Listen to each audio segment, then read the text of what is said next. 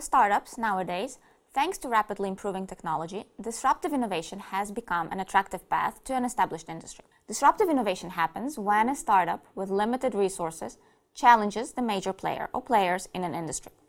Amazon is a good early example that changed the traditional book selling, as is Netflix in the movie rentals and later TV industry. Disruption often happens through a new business model, such as online book selling for Amazon or online DVD rentals and then streaming for Netflix. Launching disruptive business models creates high uncertainty for both the disruptor and other participants. There are uncertainties about customer and partner needs, underlying technology, and long term sustainability in case of response from competitors. As a consequence, the disruptor faces a challenge how to gain support of ecosystem participants when uncertainty is so high. Several research streams explore how to reduce uncertainty. One stream describes how framing, or the process of constructing meaning that focuses audience attention, can help articulate specific versions of reality and secure stakeholder support. Second stream suggests that entrepreneurs can adapt their business model to better meet customer and partner needs. Studies suggest that experimentation can help. Yet, it is unclear how firms can effectively experiment with the business models while also framing their innovation in a convincing and consistent way. We ask, how does a disruptive business model innovator align framing and adaptation of its business model over the disruption process?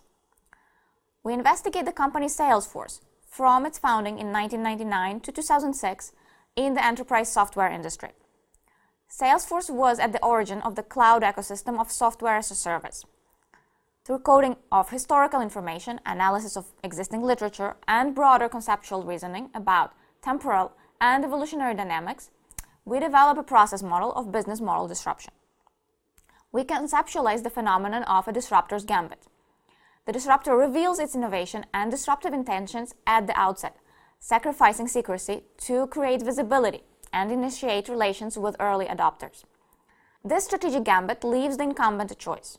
Either it responds acknowledging the challenger, the new business model, and the emerging new ecosystem, or it refrains from doing so and loses the opportunity to participate in the new ecosystem.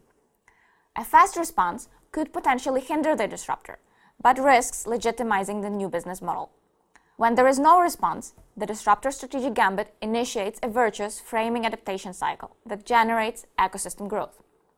Early support of media and analysts helps establish this virtuous cycle for the disruptor and the vicious one for the incumbent. Our work contributes three insights to the literature. First, we demonstrate the strengths of the disruptor's strategic gambit.